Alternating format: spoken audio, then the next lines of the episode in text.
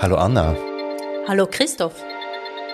Ich weiß nicht, wollen wir mit den guten Nachrichten anfangen oder eher mit den schlechten? Fangen wir doch mit den guten Nachrichten an. Fangen wir mit den guten Nachrichten an. Die gute Nachricht ist, dass unsere Episoden zum Wissen der indigenen Gemeinschaften, also unsere Serie mit einer Reise in den Amazonas, in den Senegal zu Samba Krigea, du erinnerst dich, und unsere Porträt der Wissenschaftlerinnen, die sich mit indigenem Wissen auseinandergesetzt haben, dass diese drei Episoden viele Hörerinnen interessiert haben. Jedenfalls zeigt uns das unsere kleine Hörerinnen-Statistik. Danke also, ihr lieben Hörerinnen, dass ihr euch darauf eingelassen habt und es weiterhin tut. Uns jedenfalls hat die Produktion der letzten drei Episoden viel Freude gemacht.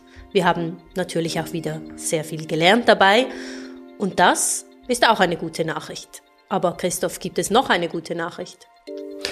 Es gibt die gute Nachricht, dass weiterhin sehr viele Menschen auf unseren Knopf Unterstützen drücken auf der Webseite.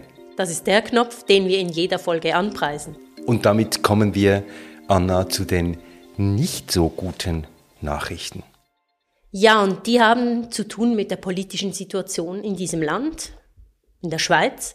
Die politische Situation, die uns ja hier bei Treibhaus immer wieder beschäftigt, und zwar geht es jetzt darum, was die Prognosen für eines der wichtigsten Gesetze zum Klimaschutz angeht, dem Klimaschutzgesetz. Denn da sieht es, Stand heute, nicht so rasend gut aus, beziehungsweise ziemlich schlecht. Da steigt die Zahl der möglichen Nein-Stimmen stetig. Und zwei Jahre nach dem knapp abgelehnten CO2-Gesetz an der Urne ist die Debatte ähnlich hitzig. Die Zahlen aus der Wissenschaft zeigen eigentlich ganz klar, Seit Jahren, seit Jahrzehnten. Es gibt keine Option. Es gibt keine andere Möglichkeit, als jetzt politisch zu handeln.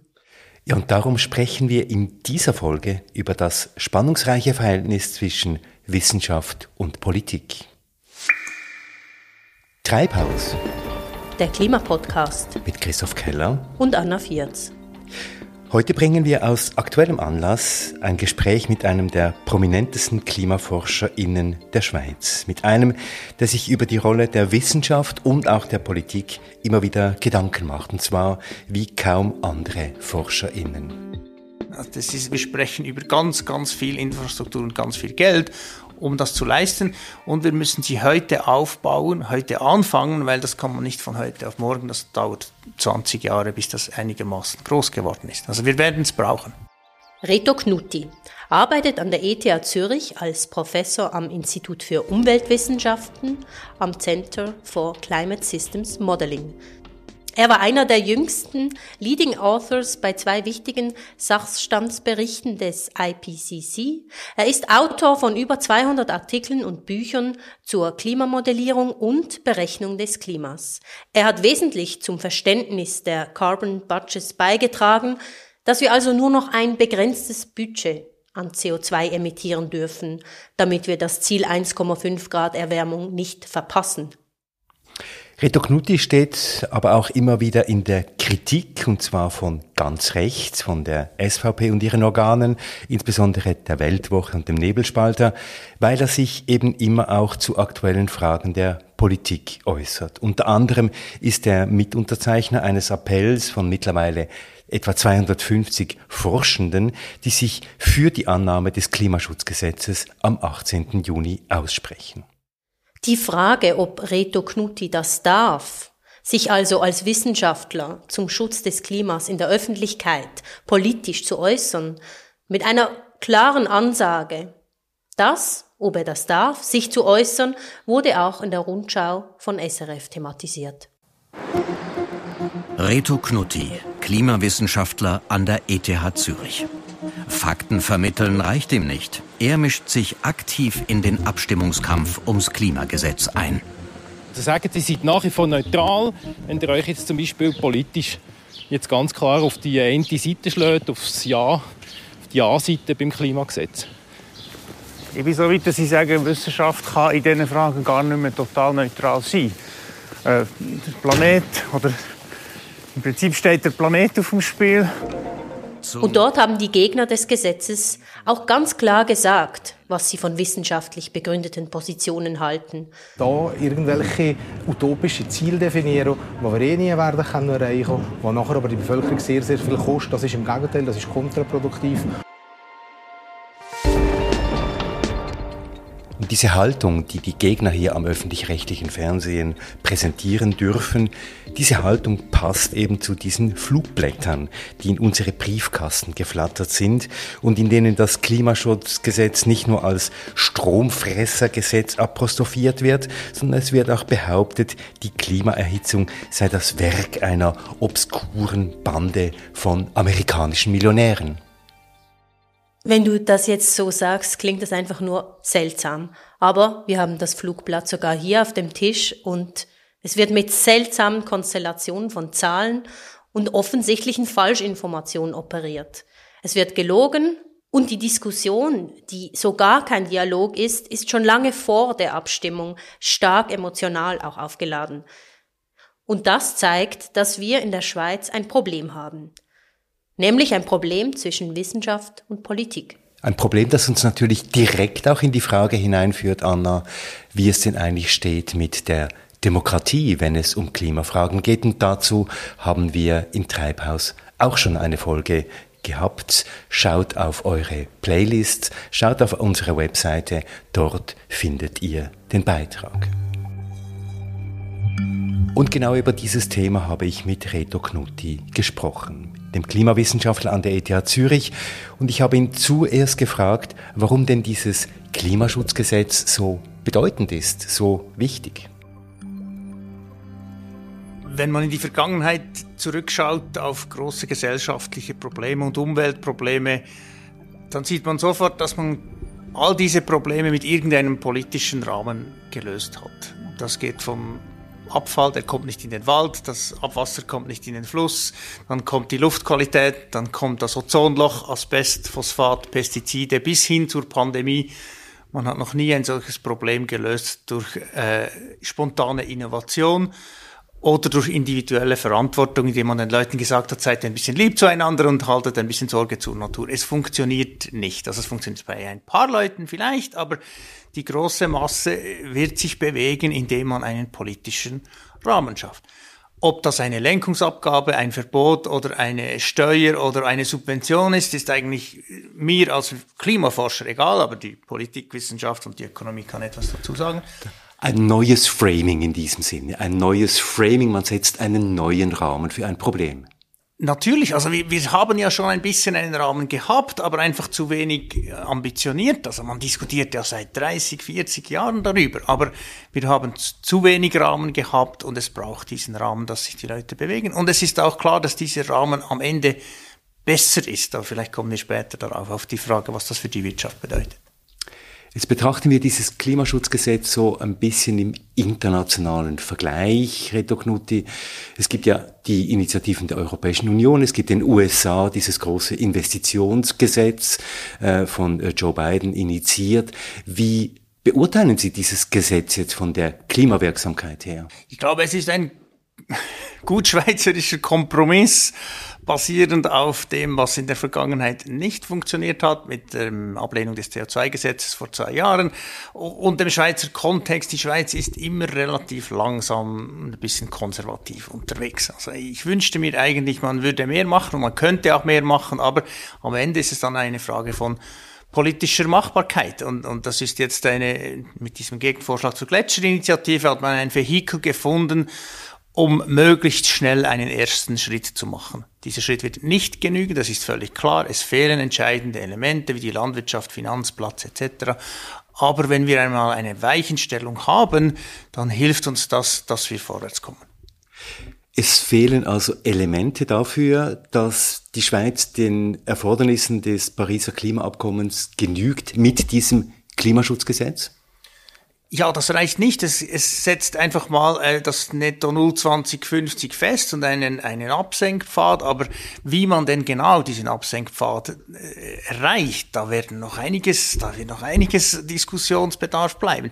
Es ist aber ja auch unsinnig zu glauben, dass man ein Gesetz schafft in 2023 und dann für mehr als 25 Jahre blind diesem Gesetz folgt. Das passiert nie in der Politik. Oder? Also ich, ich vergleiche das manchmal mit, mit, mit Migration. Man hat nie einen, eine Gesamtauslegeordnung für Migration gemacht und gesagt, okay, so lösen wir das und dann macht man blind 20 Jahre auf dem weiter, sondern die Leute kommen mit dem Schiff über das Mittelmeer und dann muss man irgendwie damit umgehen und das ändert sich jedes Jahr und dann muss man wieder neue Wege finden, damit umzugehen. Das Klima ist also auch ein dynamisches System, das man immer wieder beobachten muss und wo man immer wieder neue Beurteilungen durchführen muss. Einerseits das Klima, aber natürlich auch die wirtschaftlichen Entwicklungen, technische Entwicklung, gesellschaftliche Entwicklung. Also es ist beides. Meine Aufgabe ist, das Klima zu beurteilen und die Politik muss am Ende den gesellschaftlich-politischen Rahmen finden. Jetzt nimmt mich Wunder, Reto Knutti, wie faktenbasiert ist denn dieses Klimaschutzgesetz? Beruht es jetzt auf Studien von Reto Knutti, der ETH allgemein, ist es gesichertes Wissen, das sich auch zurückführen lässt auf die Studien des IPCC. Ist das Klimaschutzgesetz ein faktenbasiertes Gesetz? Ähm, ja, im Sinne, dass es das Netto Null 2050 Ziel als verbindlich erklärt. Also unsere Arbeit war über die letzten fünf, zehn mehr, jetzt sogar noch Jahre, dass wir gesagt haben, wenn man ein Klimaziel setzt von deutlich unter zwei Grad, dann kann man ausrechnen, wie viel CO2 kann sich die Menschheit noch erlauben quasi. Also das ist das, das globale Budget wie ein Finanzbudget, das wir noch haben um dieses Ziel zu erreichen. Das haben wir 2013 im fünften Bericht von IPCC schon etabliert. Und wenn man versucht, das herunterzubrechen, äh, dann merkt man eben, dass Netto 0 2050 das Ziel ist und dieses Klimaschutzgesetz setzt das mal so als, als Pfeiler fest. Es gibt aber dann noch ein bisschen Randbedingungen. Also die Frage ist dann, welches Land muss wie viel? Also wir werden dann in einer Fairness-Diskussion, aber das ist auch eine längere Geschichte. Es gibt aber in der Schweiz, im Gegensatz zu anderen Ländern, zum Teil gibt es das auch in den Kantonen, es gibt aber auf Bundesebene keinen, in dem Sinn, Klimarat, der den Bundesrat und auch das Parlament in diesen Fragen wissenschaftlich beraten hätte. Hätten Sie sich so etwas gewünscht?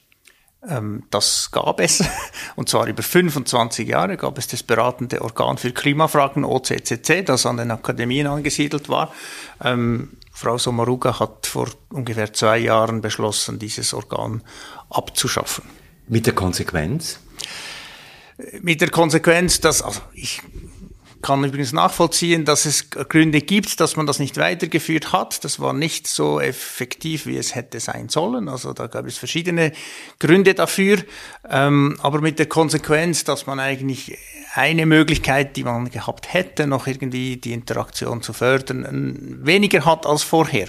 Aber das widerspiegelt, ganz ehrlich, dieses Spannungsfeld zwischen Wissenschaft und Politik, das wir schon länger diskutieren und ich schon länger ein bisschen darauf rumhacke, dass ich sage, die, die Diskussion mit der Politik und der Wissenschaft ist nicht optimal. Also es ist ein äh, Klima, das geprägt ist von Misstrauen in gewissen Fällen, äh, die Politik sieht sich eher so ein bisschen gefährdet, weil sie das Gefühl hat, sie hätte ihre Entscheidungskompetenz in Frage gestellt, wenn jetzt da die Wissenschaft reinredet. Das hat man ja auch bei der Covid-Taskforce gesehen. Also ich glaube, es bräuchte ein, eine ernsthafte Auseinandersetzung. Wie kann die Wissenschaft der Politik irgendwie äh, helfen und der Schweiz Lösungen bieten, damit wir gemeinsam vorwärts kommen? Und was läuft da schief?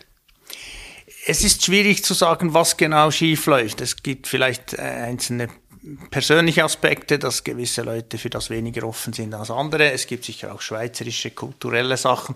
In den USA zum Beispiel ist man da wesentlich, wesentlich klarer, auch, auch die Großbritannien oder Deutschland äh, mit WBGU, da gibt es Organe, die über viele Jahre sehr klare Aufträge hatten und nicht nur Aufträge, Fakten zusammenzufassen, sondern die hatten explizit einen Beratungsauftrag. Also die EU übrigens auch. Die EU hat also einen Klimarat und der, die Aufgabe ist, dass sie der EU sagen, ihr seid gut unterwegs oder nicht und das sollt ihr machen. Also man könnte das im Prinzip schon. Es gibt internationale Vorbilder. Die Schweizer Politik hat das bis jetzt nicht gewünscht im Abstimmungskampf und auf den noch zu sprechen zu kommen, Reto Knutti, wird ja jetzt auch ein Stück weit bar jeder Faktizität argumentiert. Gerade von den Gegnern dieses Klimaschutzgesetzes wird ähm, eigentlich faktenfrei äh, argumentiert. Ist dieses faktenfreie Argumentieren im demokratischen Raum auch ein Stück weit das Ergebnis, dass eben auf die Wissenschaft zu wenig gehört wird in diesem Land?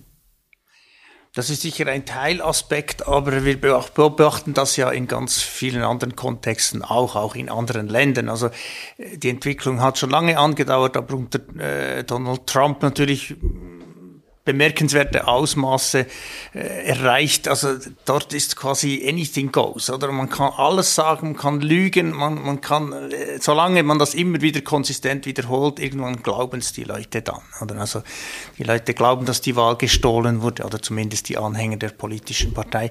Es schadet auch nicht mehr. Also es schadet einem Politiker oder eine Politikerin heute kaum mehr, wenn sie oder er lügt. Das spielt keine Rolle. Hauptsache ist, man hat Aufmerksamkeit. Die Medien haben natürlich auch eine Rolle, dass sie vor allem äh, das produzieren, was klickt. Es geht nur noch um, um Engagement, um Sichtbarkeit. Die Online-Medien, Twitter etc. machen das Gleiche. Oder? Also wir sind so in einer Situation, wo man einfach versucht, äh, möglichst viel Aufmerksamkeit zu, Aufmerksamkeit zu haben und was stimmt und was nicht, ist weniger relevant geworden. Leider. Sie stehen auf der Seite der Wissenschaft, auf der Seite der Studien. Sie haben lange für das IPCC gearbeitet als Gutachter, sind Verfasser einer ganzen Reihe von Studien. Jetzt Reto Knutti in dieser Situation, über die wir jetzt sprechen, vor der Abstimmung zu diesem Klimaschutzgesetz. Stellt sich da manchmal so etwas ein wie Frustration, ein bisschen Müdigkeit oder auch Unverständnis? Manchmal schon natürlich, man wird ja auch relativ stark angeschossen, wenn man in dieser äh, Rolle sitzt, aber äh, auf der anderen Seite, einerseits steht wahnsinnig viel auf dem Spiel. Wir können uns nicht leisten, das Problem zu ignorieren, sonst haben wir ein großes Problem. Und wie in vielen gesellschaftlichen Fragen ist ja das einfach ein, drei Schritte vorwärts, zwei zurück. Also wir haben das in der ganzen Gleichstellungsfrage, wir haben es in der ganzen Altersvorsorge. Also man, man es sind halt äh, Politik ist das lange Bohren dicker Bretter und man muss akzeptieren und das finde ich ganz einen wichtigen Punkt, dass die die Wissenschaft kann Politik nicht vorwegnehmen. Also die wissenschaftlichen Fakten diktieren keine politischen Entscheide und keine gesellschaftlichen Handlungen a priori. Vielleicht sollten sie manchmal, aber sie müssen nicht. Oder man kann auch warten, bis einem das Zeugs um die Ohren fliegt und dann ganz teuer flicken. Es ist vielleicht dumm und teuer, aber man kann. Und wir sind nicht in einer Position, wo wir äh, bestimmen können, wollen wir auch nicht, aber wir möchten, dass die wissenschaftlichen Fakten zumindest eine Stimme an diesem Tisch der, der Verhandlungen und der Debatte sind.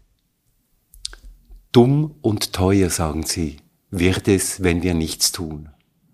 Absolut. Wir sagen seit, seit vielen Jahren, das teuerste, was man tun kann, ist nichts tun, oder? Und, und das ist mir ein rätselhaft, dass die Leute das nicht verstehen oder vielleicht wollen sie es eben auch nicht verstehen. Meistens äh, ist es ja eine Frage, wie man es wie man's nimmt. Ähm, man hat das Gefühl, entweder man muss eine teure Energiewende jetzt irgendwie leisten oder nichts, oder?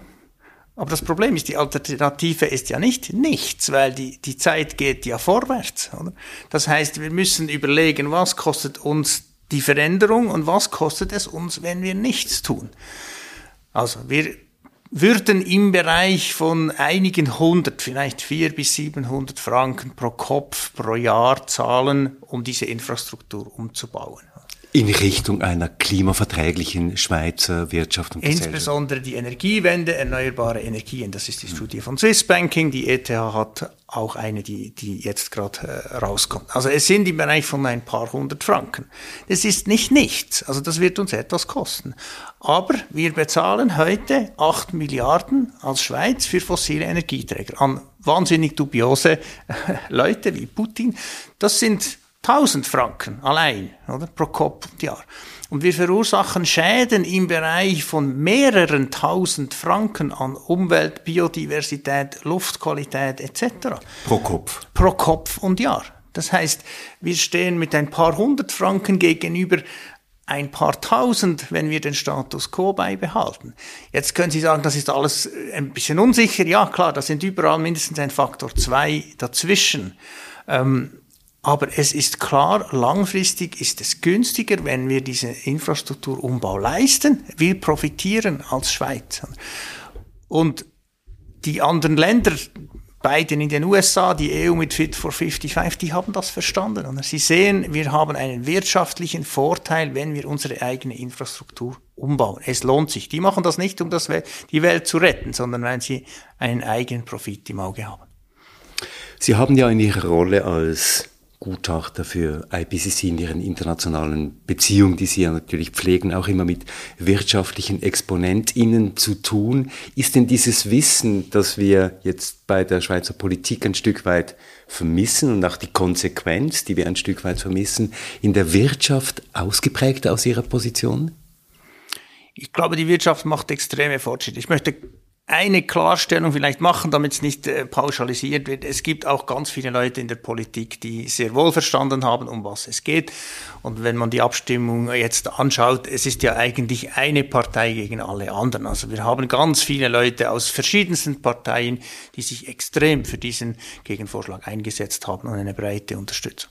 Aber um die Frage zu beantworten, ja, die Wirtschaft hat in vielen Bereichen genau das verstanden. Sie sieht neue Märkte von neuen Produkten, neue Dienstleistungen.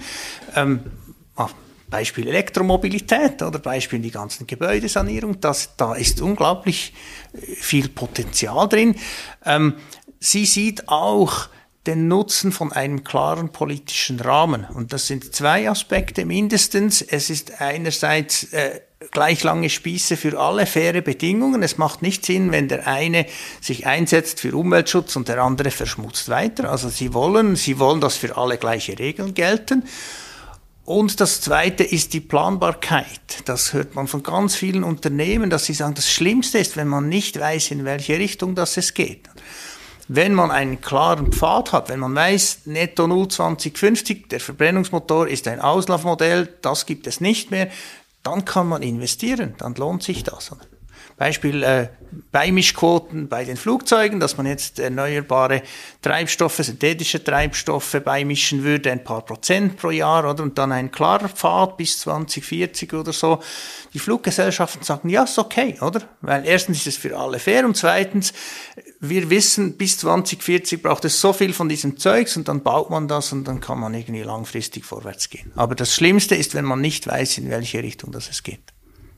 Also klare Rahmenbedingungen, damit wir alle wissen und damit auch die Wirtschaft weiß, in welche Richtung es geht. Jetzt gehen wir ja von Bedingungen aus. Und eines, eine dieser Bedingungen ist, wir dürfen eigentlich dieses 1,5 Grad Ziel nicht überschreiten. Wir sollten die globale Temperatur möglichst auf nicht mehr als 1,5 Grad äh, erhöhen. Jetzt sind wir am Ende einer Phase des sogenannten Niña-Phänomens, wo sich der Pazifik eben abgekühlt hat und treten in eine Phase des El Niño hinein, wo es eine Erwärmung des pazifischen Wassers geben wird, mit Konsequenzen für das ganze Klima. Letzte Woche, vorletzte Woche ist eine Studie präsentiert worden, die eben herausrechnet, dass dieses 1,5 Grad Ziel in den nächsten Jahren immer wieder überschritten wird. Wie beurteilen Sie, Reto Knutti, diese Entwicklung? Ja, diese Entwicklung ist real. Es ist auch nicht so wahnsinnig erstaunlich. Also man kann diese Trendlinie über die letzten 50 Jahre extrapolieren. Dann hat man jährliche Schwankungen, ein bisschen kälter, ein bisschen wärmer.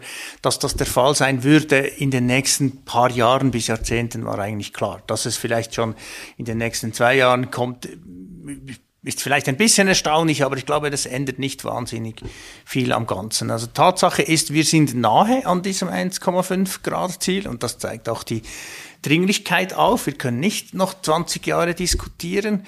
Ähm, das Zweite ist ja auch die Frage, ist das jetzt der Weltuntergang? Und ich würde, ich finde dieses 1,5 Grad Ziel eigentlich eine gute Sache. Es gibt so eine, es gibt so eine, eine, ein Leuchtturm, wo man weiß, in diese Richtung will man. Aber es ist nicht eine scharfe Grenze zwischen Himmel und Hölle, weil wir haben heute schon Klimawandel, wir haben heute schon Auswirkungen, es sterben heute schon Menschen wegen Klimawandel. Und es ist so ein bisschen wie ein, slippery slope oder je weiter, dass man nach unten rutscht in der Geröllhalde, desto unangenehmer wird es. Also 1,7 ist schlimmer als 1,5, aber man lebt immer noch und dann irgendwann bei 2 wird es unangenehm und bei 3 ist dann ganz schwierig. Oder es gibt ein Spektrum von Auswirkungen. Oder? Also im Prinzip müsste man vielleicht eher sagen, jedes Zehntelgrad zählt, jede Tonne zählt, jedes Jahr, wo wir früher handeln, zählt. Trotzdem hat sich dieses 1,5 Grad Ziel so ein Stück weit in den Köpfen auch der Bewegungen äh, ein Stück weit eingeschrieben. Auch in den Medien wird es immer wieder thematisiert. Es ist so eine Art Grenze. Wenn Sie jetzt ganz kurz erläutern könnten, was sind denn die Unterschiede, wenn wir von 1,5 Grad sprechen und 2 Grad? Wo passiert was im Unterschied zwischen diesen beiden Zielen? Es ist schwierig, das so pauschal in einer Minute abzuhandeln, weil die Auswirkungen im Klimawandel sind extrem vielfältig in verschiedenen Sektoren, in verschiedenen Regionen. Und also wir haben ja in der Schweiz heute schon zwei Grad oder mehr. Und, und anderen Orten ist es noch weniger. Also was jetzt genau passiert, müsste man länger auseinandernehmen. Aber sicher ist ein großer Unterschied, dass man mit den extremen Wetterereignissen einfach diese Überschreitungshäufigkeiten mit zwei Grad sind viel, viel, viel höher als mit anderthalb. Also Hitzewellen, Starkniederschläge, das geht nicht linear, also proportional, sondern es geht irgendwie exponentiell. Und das andere ist, dass mögliche Schwellen im System existieren, sogenannte Kipppunkte, Sachen, die plötzlich eine andere Dynamik entwickeln. Und dort hat man bis jetzt, so wie die Wissenschaft das äh, erfasst hat, sagt man, mit 1,5 Grad ist man wahrscheinlich auf der sicheren Seite. Mit 2 Grad könnte zum Beispiel Grönland längerfristig abschmelzen. Und Grönland sind 6 Meter Meeresspiegel. Von der Antarktis hat es auch noch ein paar Meter und dann sind wir dann schnell mal in, in vielen, vielen Metern Meeresspiegel und dann werden die Auswirkungen ziemlich fatal. Also das heißt, es lohnt sich, dieses 1,5 Grad im Auge zu behalten, einfach einmal als Richtgröße. Sie haben gesagt, eine Art von Leuchtturm. Jetzt haben wir ja so eine Vorstellung, man geht bis 1,5 Grad und dann stoppt man und dann ist es, als würde man die Heizung abstellen. Aber das Klima ist ja ein dynamischer Prozess und das, was wir jetzt verursacht haben, darauf weisen Sie immer wieder hin, das hat Auswirkungen nicht auf die nächsten zehn, nicht auf die nächsten hundert, sondern auf sehr, sehr viele Jahre mehr. Ja, es gibt hier verschiedene Aspekte. Also es ist tatsächlich so, dass wenn man die Emissionen, also was wir ausstoßen, stoppt von einem Tag auf den anderen, dann würde sich die Temperatur ungefähr konstant behalten. Also es würde nicht sehr viel wärmer werden. Das Problem ist, dass wir das nicht können. Also die, die, die ganze Trägheit ist nicht nur im Klimasystem, sondern es ist eben vor allem in der Technologie, in der Wirtschaft, in der Infrastruktur. Also die Frage, kann man überhaupt so schnell reagieren? Die Trägheit ist, äh, ist, dass wir Kraftwerke haben. Die Trägheit ist, dass wir alte Häuser haben, die man renovieren muss. Und, und diese Planungshorizonte, aber auch die Amortisationshorizonte sind, sind sehr lange. Also die bestehenden Anlagen, die wir heute haben und diejenigen, die schon auf dem Papier geplant sind, die bringen uns schon weit über 1,5 Grad und wir müssen dann anfangen, Sachen früher aus dem Verkehr zu ziehen. Der andere Aspekt, und der ist oft vergessen gegangen, ist, dass wenn wir aufhören mit CO2 verbrennen, dann gehen wir nicht zurück auf einen Zustand vor industriell oder 1900, sondern es bleibt dann eigentlich dort. Also der Klimawandel ist eigentlich für immer, auf hunderte, tausende von Jahren praktisch nicht rückgängig zu machen. Darauf haben wir übrigens 2009 äh, schon hingewiesen. Ist alles eigentlich relativ alt, oder? Der größte Teil ist irreversibel. Und das ähm, ist eine spannende Diskussion. Wir können nicht schnell zurück, also wir können nicht mal schauen, wie es geht und dann, wenn es schief geht, wie bei der Pandemie, bleiben wir alle zu Hause und dann ist ganz schnell wieder gut, sondern wir müssen dann über Jahrtausende mit diesen Auswirkungen leben. Und wenn man ein bisschen langfristig merkt, dann merkt man, es wird das ziemlich schnell sehr, sehr, sehr teuer, weil die Schäden sind dann über viele, viele Jahrhunderte aggregiert. Das heißt, wir haben es eigentlich in der Hand heute, ganz konkret, und darauf weisen Sie ja wirklich schon seit vielen Jahren hin, und die Zeit läuft uns davon in diesem Punkt. Wir haben es heute in der Hand, eben diese Prozesse zu steuern, nicht auf unsere Generation, auf die nächste, sondern auf die ganz, ganz viele Generationen nach uns. Ja, also wir können im Moment nicht sagen, halt, wir machen jetzt den Klimawandel rückgängig, das können wir nicht, aber wir können mit unseren Entscheiden heute sagen, bleiben wir bei 1,5 oder bleiben wir über lange Zeit bei 2 oder bei 3 oder bei 4 und dann über viele Generationen auf diesem Niveau. Es gibt es einen Punkt, der auch in der Schweizer Diskussion, auch im Zusammenhang mit dem Klimaschutzgesetz, immer wieder eine Rolle spielt und der von Schweizer PolitikerInnen auch immer wieder ins Spiel gebracht wird. Das ist Carbon Capture and Storage, also das Removal, das Herausnehmen von CO2 aus der Atmosphäre. Die einen sagen, das ist eine utopische Technologie, die in die Zukunft vielleicht geht und die anderen sagen, das ist real heute schon möglich. Es ist real möglich, weil es existiert. Die bekannteste von diesen Firmen ist Climeworks. Das ist ein ETA-Spin-off und die Anlage ist in Island. Sie, sie funktioniert. Sie nimmt CO2 aus der Luft und presst das zwei Kilometer unter den Boden ins Basaltgestein. Also die Frage, ob es möglich ist oder nicht, stellt sich nicht. Es ist möglich. Es wird heute schon getan. Aber, jetzt kommt das Aber, die Mengen sind extrem klein. Wir sprechen von ein paar tausend Tonnen und wir sprechen von globalen Emissionen von einigen zehn Milliarden Tonnen. Also da, da ist irgendwie ein Faktor Million oder mehr dazwischen. Und wir sprechen von Kosten von Größenordnung 800 Franken pro Tonne, um dieses CO2 aus der Luft zu nehmen und zu versorgen. Ähm, es ist offensichtlich, dass es viel, viel einfacher ist und viel günstiger ist, das Zeug anders zu lösen, indem man es gar nicht erst ausstößt. Also kein Verbrennungsmotor, keine Ölheizung. Es macht nicht Sinn zu verschmutzen und dann teuer wieder aus der Luft zu, zu filtern und aufzuräumen, wie so oft bei Umweltfragen. Also der größte Teil muss über die Vermeidung gehen. Dann gibt es aber sogenannte Restemissionen. Das sind äh, Emissionen zum Teil aus Zement, vielleicht ein Teil des Fliegens, Teile der Landwirtschaft und Hochtemperaturanwendungen. Die sind nicht einfach so schnell umzustellen. Und dort ist es dann unter Umständen die einzige Möglichkeit, dass man halt gewisse Restemissionen zulässt und die an einem anderen Ort wieder aus der Atmosphäre entfernt. Das heißt aber, wir brauchen eine Infrastruktur, wie Climeworks in Island, die ist etwa so groß wie die heutige Öl- und Gasindustrie. Also das ist, wir sprechen über ganz, ganz viel Infrastruktur und ganz viel Geld um das zu leisten. Und wir müssen sie heute aufbauen, heute anfangen, weil das kann man nicht von heute auf morgen. Das dauert 20 Jahre, bis das einigermaßen groß geworden ist. Also wir werden es brauchen. Aber in der Fantasie vieler Politikerinnen ist, kommt das daher so ein Stück weit wie ein Allheilmittel, so mehr oder weniger jetzt, um auf Covid zu sprechen zu kommen. Irgendwann mal gibt's dann eine Impfung und dann werden wir dann äh, das Problem in den Griff kriegen.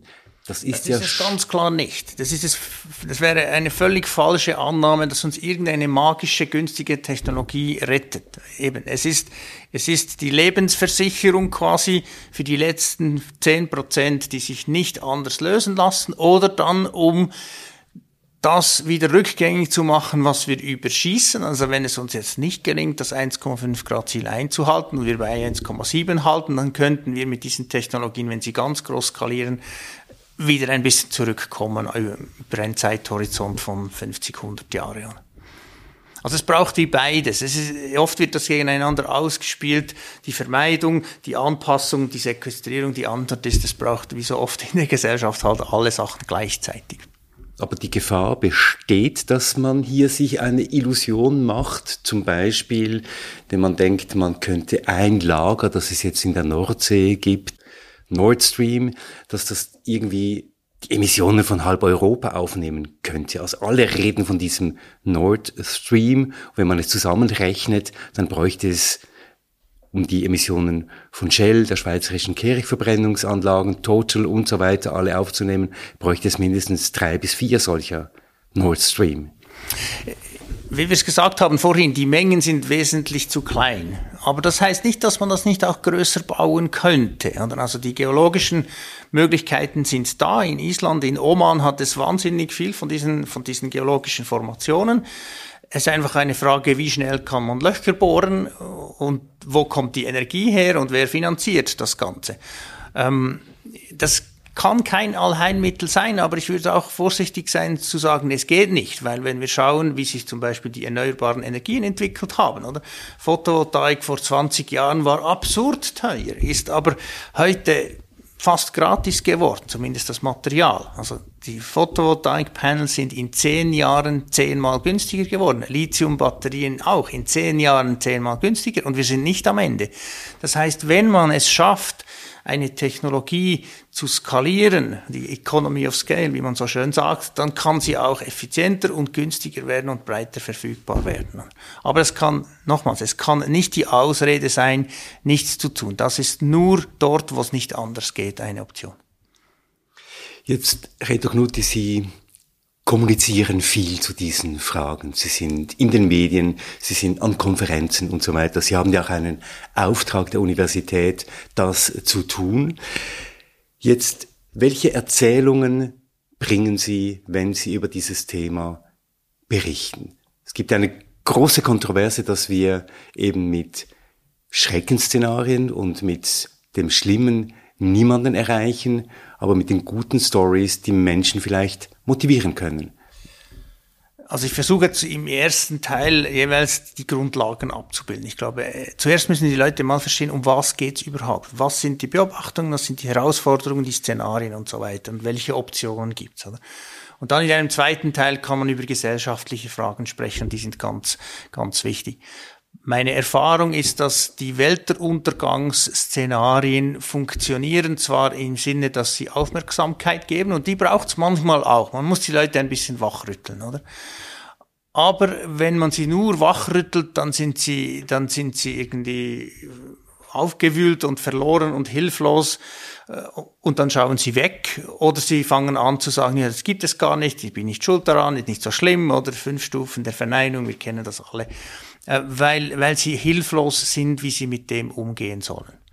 Was auch nicht funktioniert im Normalfall ist der, der moralische Weg, dass man sagt, du bist ein schlechter Mensch, weil du ein dickes SUV hast. Oder dann, dann kommen sofort die Gegenreaktionen, ja, aber mein Nachbar hat noch ein dickeres. Äh, das, das, äh, Psychologie sagt uns eigentlich, dass, dass wir am besten funktionieren, wenn wir, wenn wir positive Geschichten erzählen können, wo die Leute irgendwie einen Sinn oder einen Nutzen sehen. Dieser Nutzen, der kann materiell sein, also das neue elektrische Auto ist vielleicht günstiger und angenehmer und leiser, oder? Aber es kann auch ein Sinn sein, dass man etwas äh, für die Gesellschaft tun will oder dass man sich engagieren will. Wir tun ja ganz viel. Wir arbeiten freiwillig im Fußballverein, auch wenn wir nicht Geld verdienen damit. Also wenn wir irgendein etwas Sinnstiftendes finden, dann funktioniert es besser. Und ich versuche den Leuten zu sagen, schaut, wir können ganz viel profitieren. Und wir haben nicht ein Technologieproblem, wir haben nicht ein Geldproblem, sondern wir haben ein gesellschaftliches Problem, dass wir uns nicht einig sind, wie wir darauf reagieren, obwohl es ganz viele Lösungen eigentlich schon gibt. Aber im Grunde haben wir auch ein Verteilungsproblem. Wir haben ein Reichtum und ein Armutsproblem, nämlich dass der reiche Norden eben schlicht und ergreifend zu viele Emissionen produziert, zu viele Ressourcen konsumiert und zu viel abschöpft aus dem Süden.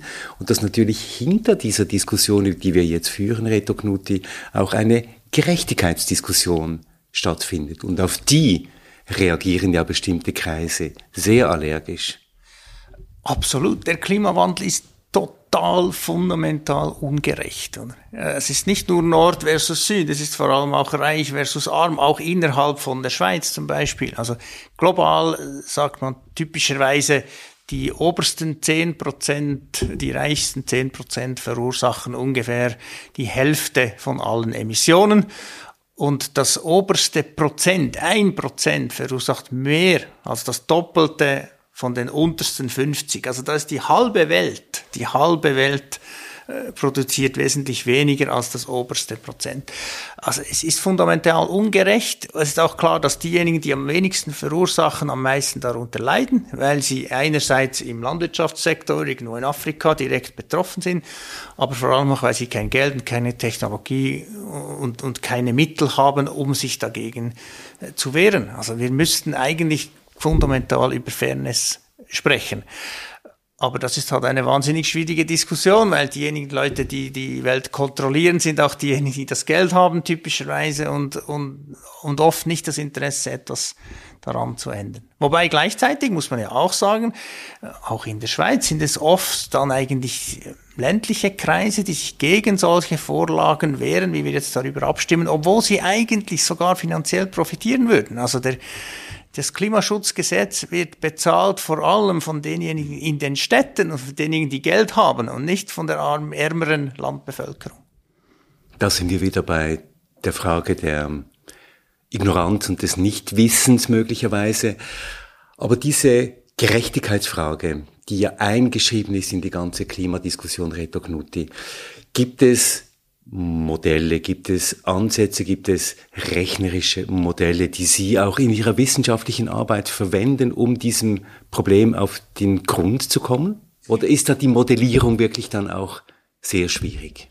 Es ist nicht unbedingt ein Modellierungsproblem, sondern die Frage, wie man Gerechtigkeit überhaupt irgendwie bestimmt, oder? Und das ist halt eben eine Frage von, von Werten. Also es gibt keine mathematische Regel für Gerechtigkeit. Also gut, man könnte sagen, jeder bekommt einfach gleich viel, aber dann ist ja äh, derjenige, der im Norden ist, der muss halt mehr heizen als derjenige im Süden. Also sollte der vielleicht mehr Heizöl haben, oder? Also die, die Frage, was ist überhaupt Gerechtigkeit, ist wahnsinnig schwierig. Wenn jemand fähig ist, diese Regeln aufzuschreiben auf Papier, dann kann man berechnen, was die Emissionsbudget wären, was die Verantwortungen wären.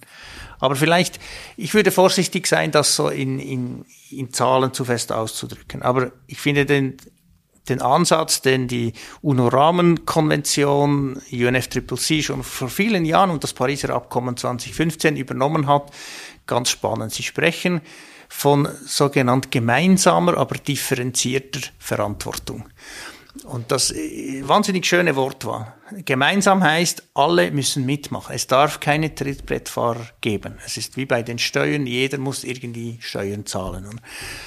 Aber es hat eben auch differenziert und differenziert hat wiederum zwei Teile. Es ist einerseits, wer mehr verursacht, der soll auch mehr beitragen. Das ist das, der Polluter pays, das Verursacherprinzip, das bei fast allen Umweltfragen gilt. Wer mehr Abfall produziert, zahlt mehr. Und dann hat das differenziert aber auch noch den Aspekt von der Möglichkeit beizutragen. Capacity to contribute nennen sie das, glaube ich. Und das misst man typischerweise mit Geld, Technologie, Bildung und stabiler Demokratie. Also diejenigen, die können, die sollen mehr beitragen. Und wenn man jetzt die Schweiz anschaut, ja, ich meine, in allen Kriterien sind wir in einer exzellenten Position, um mehr beizutragen. Übrigens auch hier der Steuervergleich, den ich manchmal mache. Wer mehr Geld verdient, zahlt nicht nur proportional, sondern sogar überproportional Steuern mit der Steuerprogression, weil wir finden, das ist fair. Und man kann es drehen, wie man es will, den reichen Ländern wie der Schweiz kommt eine absolute prioritäre Position zu, dass sie zeigen können, wie man das macht. Und darum das Klimaschutzgesetz. Darum ein Gesetz, das eben hier Klarheit schafft und sagt, wohin der Weg gehen soll. Ich würde nicht sagen, darum dieses Klimaschutzgesetz, weil die Wissenschaft hat nicht dieses Gesetz gemacht. Das ist ein politischer Prozess auf, von den gewählten Volksvertreterinnen und Volksvertretern. Das Einzige, was wir als Wissenschaftlerinnen und Wissenschaftler in unserem, in unserer Stellungnahme, also 250 Leute, die, die aus allen Fachbereichen das angeschaut haben, wir haben gesagt, es braucht einen gewissen Rahmen, wie wir vorhin diskutiert haben, und wir können uns nicht leisten, noch weiter zu warten. Es braucht diesen Rahmen jetzt. Und was wir jetzt auf dem Tisch haben, ist wie so alle Vorlagen vielleicht nicht perfekt und vielleicht genügt es auch nicht, aber wir brauchen das als ersten Schritt und dann werden wir lernen, werden Fehler machen und dann werden wir nochmals ein, äh, ein, eine Korrektur vielleicht vornehmen und sagen, hier funktioniert es und da vielleicht braucht es noch etwas mehr. So funktioniert die Gesellschaft und die Politik am Ende. Und wenn ich jetzt so zum Schluss hin äh, frage, Gibt es eine Prognose?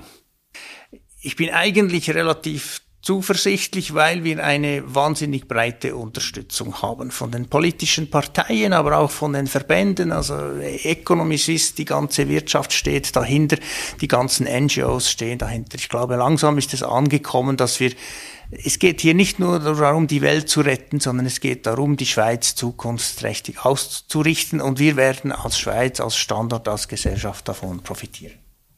Und es wird kein schlechtes Leben werden.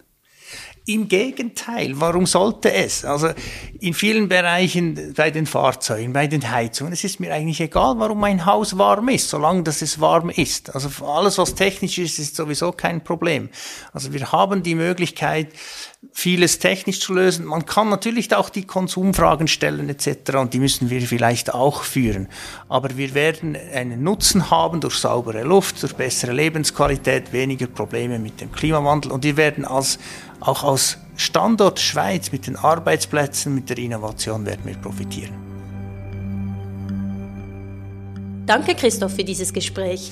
Es kommt mir so vor, dass wir wirklich nur sehr langsam Schritte machen. Und auch wenn 2050 wirklich eine Zahl ist, die noch in weiter Ferne scheint, sollte doch unterdessen wirklich klar sein, dass es nur durch Zusammenarbeit von Wissenschaft, Politik, vielleicht auch Aktivismus und Betätigung aus der Gesellschaft vorwärts geht.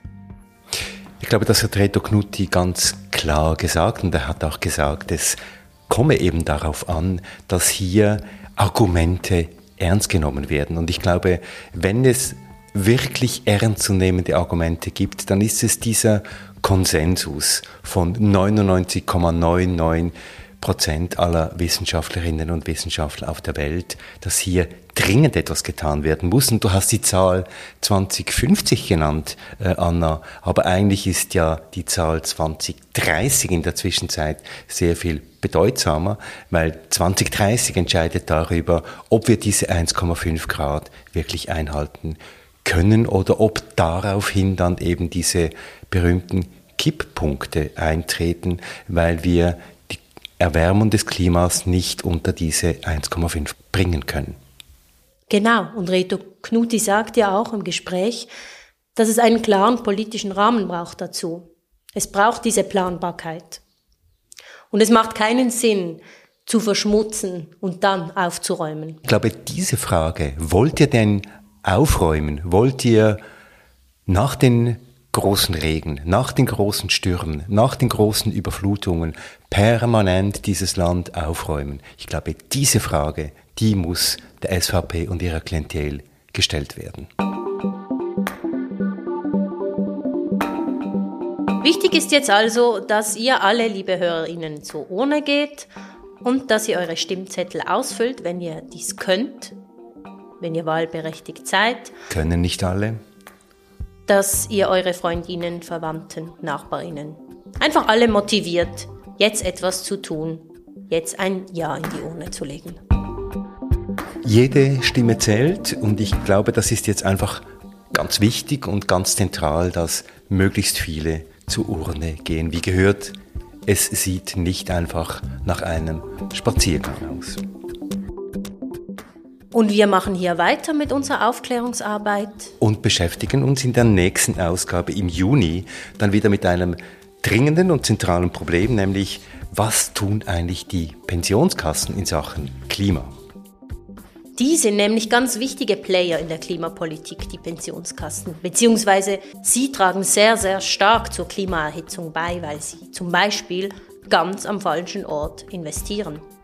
Und wir zeigen, wo Sie am falschen Ort investieren, warum Sie am falschen Ort investieren und wie es eben anders ginge. Danke, Anna. Danke, Christoph.